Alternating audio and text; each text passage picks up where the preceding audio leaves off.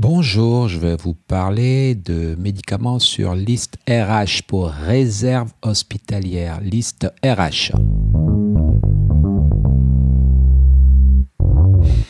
Alors, donc, euh, vous le savez peut-être déjà, pour qu'une prise en charge soit faite en hospitalisation, il y a certaines conditions, surtout en, en hôpital de jour. À une époque, on parlait de circulaire frontière. Maintenant, on ne parle plus réellement de circulaire frontière. Ceci étant, dans la nouveauté 2020, il est bien dit que la prise en charge de patients pour euh, délivrance ou administration, surtout administration de produits sur liste RH pour réserve hospitalière, pourrait permettre de justifier d'un GHS. Alors, où trouver cette liste euh, de réserves hospitalières? Alors, il y a un site internet qui s'appelle Teriac et qui permet, vous allez donc d'abord être obligé de vous identifier.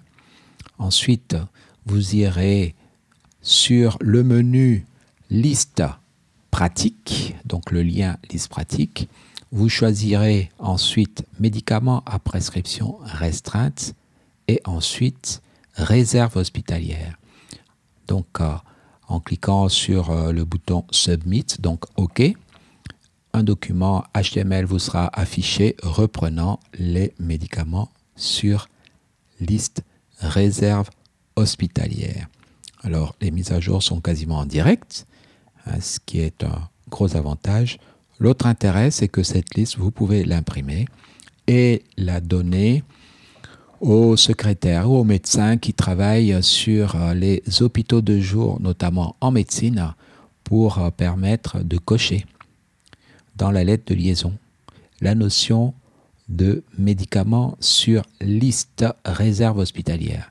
Effectivement, le fait que le patient soit admis à l'hôpital pour un produit sur RH permet de demander un tarif de type GHS.